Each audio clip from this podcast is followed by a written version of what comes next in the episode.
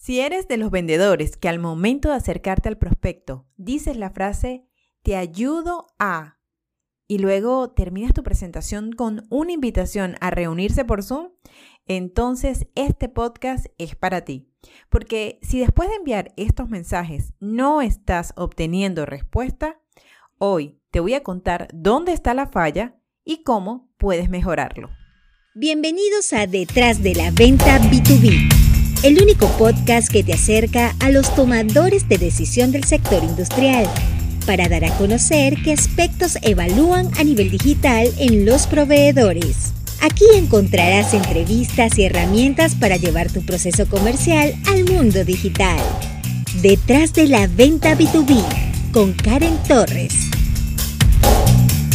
Bienvenidos al episodio 31 de mi podcast Detrás de la venta B2B. Hoy se lo voy a dedicar a los mensajes de prospección que se envían y no obtienen respuesta. Te voy a presentar dos casos para que los analicemos juntos y puedas identificar dónde está fallando tu estrategia. Estos dos casos vienen uno de un cliente y el otro es mío, un mensaje que me llegó y que quiero analizarlo contigo. Empecemos con el caso número uno.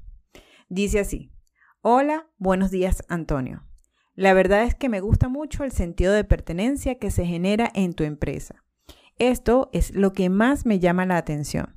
Quería felicitarte y decirte que me encantaría poder ayudarte a que tu empresa sea más productiva, porque más allá de ayudarte a hacer crecer tu facturación y por ende la mía, podría ayudar a que más personas conozcan ese enfoque tan motivacional y diferente que tiene.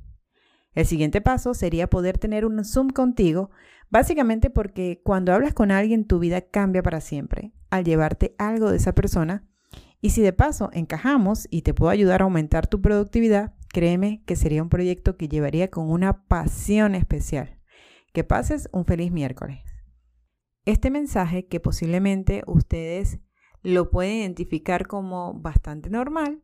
Mira, está demostrando que conoce la empresa, eh, lo está felicitando, luego le está contando cómo puede ayudarlo a ser más productivo y finalmente está cerrando con una invitación a Zoom. Hay una línea delgada, señores, entre te ayudo a y esto es lo que nosotros hacemos por empresas como la tuya. Cuando yo le digo a un cliente que lo voy a ayudar a que su facturación crezca, yo estoy asumiendo de una vez que su facturación no está llegando a la meta. Y entiendo que no hay palabra mal dicha, sino mal interpretada, pero no podemos asumir absolutamente nada con alguien que no conocemos y que menos conocemos su, proceso interno. ¿Qué puntos tenemos que tomar en cuenta en este mensaje? Yo sé que parece inevitable soltar la palabra te ayudo a, pero en ese primer contacto, cuando jamás han hablado, no puedes ofrecer una ayuda que no sabes si necesitan. Luego, dos, invitarlo a un Zoom es un acto un poco atrevido porque para llegar a una reunión debes haber logrado generar interés en tu prospecto. Y eso lo sabrás después que te responda ese primer mensaje. Y tercero, si alguna de las frases que leíste en este mensaje la dices, yo te recomiendo que comiences a borrarla ya de tu mensaje de prospección. En vez de decirle te ayudo a, puedes presentar un escenario en el que se involucren tú y él. Es decir, hola Antonio, y luego decirle, mira, nosotros trabajamos con empresas que se encuentran en esta situación. Pasa este caso A, B, C y D. Si alguno de estos casos encaja contigo o es una situación que están atravesando, nosotros los podemos ayudar a y presentas la solución. Allí no estás asumiendo ninguna posición, sino estás planteando el escenario ideal en el que lo puedes ayudar. Tengan mucho cuidado cuando digan esta palabra ayudar, ayudo a, y que está de moda en LinkedIn porque todas las biografías dicen ayudo, ayudo, ayudo no hay problema que la presentes allí. De hecho, así dejas más claro qué es lo que haces. Pero cuando estás prospectando, sí hay que ir con guantes, porque uno no puede asumir que el cliente está mal Uno tiene que indagarlo, preguntarlo, conocerlo a profundidad, porque nosotros no sabemos cómo son sus procesos internos. Lo que sí hay que hacer es presentar los escenarios en los que tu empresa y tú son una decisión ideal. Ahora vamos con el caso número 2.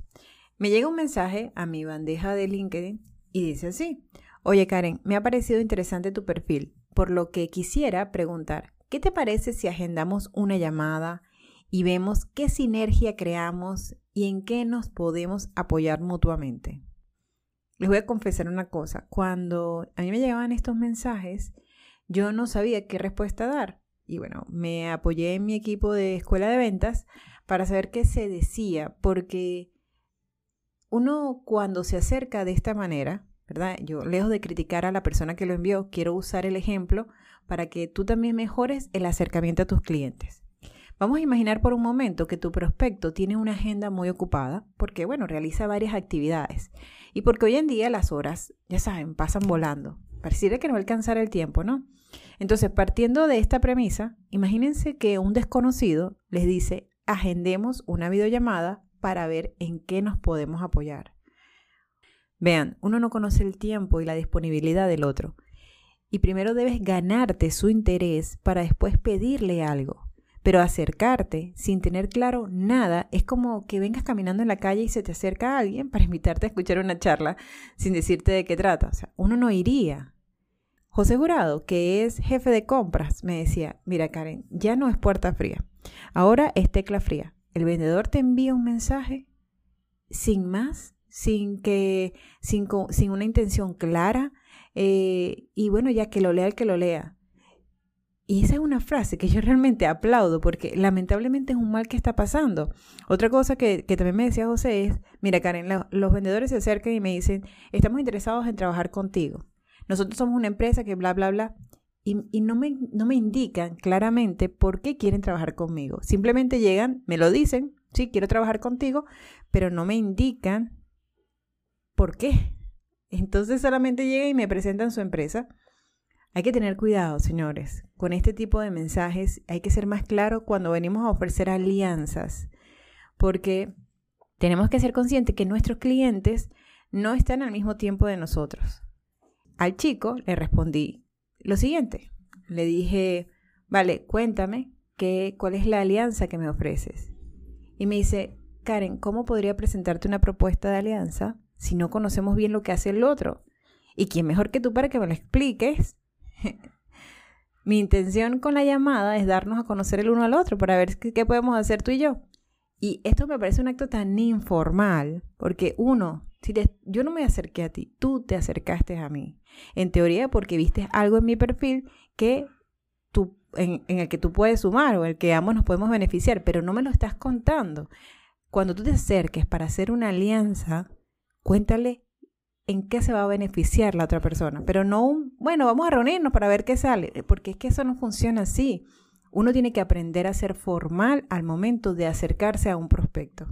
Cuando te preguntes por qué no están respondiendo los mensajes, ten en cuenta lo siguiente. Uno, estás usando frases trilladas como somos líderes, ofrecemos calidad y servicio. Por favor, vamos, que sí se puede ser más directo y específico en lo que nosotros hacemos. Y aunque la palabra que le encaja a ser específico es te ayudo a, preséntalo como empresa. Di algo así como, en Ofinco nos dedicamos a reducir errores en planta gracias a, para que no sueltes la típica frase de ofrecemos soluciones. Dos, si le estás ofreciendo una ayuda que no te están pidiendo y que no estás seguro que la necesitan, debes primero acercarte demostrando interés en sus asuntos y luego contarle cómo tu empresa ha colaborado. Y esa palabra es bien empática, ¿no? Hemos colaborado, hemos hecho alianzas con empresas como la tuya, cuando han pasado por las siguientes circunstancias. Y les explicas a ver si él está viviendo algo de eso. Y así él podrá saber si decide o no seguir la conversación. Y tercero, yo entiendo que tú tienes que agendar una videollamada. Yo lo sé porque nosotros tenemos que sacar a los clientes de LinkedIn. Pero vamos a hacerlo después de habernos ganado su interés, no en ese primer mensaje. Necesitamos que el hola, te estoy escribiendo por esto, tenga una respuesta. Y después de esta respuesta se genera una conversación y a través de las conversaciones entonces ya le pides una reunión. Vean, señores, cada día los mensajes directos se han vuelto un espacio que lejos de sumar a quien lo recibe, lo espanta. Por eso es que es tan necesario que no intentemos vender en ese primer contacto. ¿Qué podemos hacer? Miren, maduren el contacto, denle like a sus posts, dejen comentarios, compártanle información que le pueda sumar. Hazte interesante para tu prospecto. Hay una frase que me encanta y dice, para ser interesante hay que interesarse. ¿Es un proceso largo? Claro que sí, sí lo es. Esta es una vía más, vendedores. Sáquenle el máximo provecho. Yo les garantizo que los resultados son fantásticos, pero con paciencia. ¿Ok? Aprovecho también para invitarte a mi masterclass que será este martes 30 de noviembre. Es completamente gratis. Es cómo venderle a un comprador B2B a nivel digital. En la descripción del podcast tendrás el enlace para registrarte. Y ya con esto me despido. Muchísimas gracias por escucharme un día más. Espero que te haya sido de gran utilidad y los espero la próxima semana. Ya saben, que tengan todos el mejor día posible. Gracias por acompañarnos una semana más en Detrás de la Venta B2B con Karen Torres. Karen Torres se escribe con M al final. Recuerda seguirle en LinkedIn y YouTube como Karen Torres y puedes suscribirte en su página web karentorres.com. Hasta una próxima oportunidad.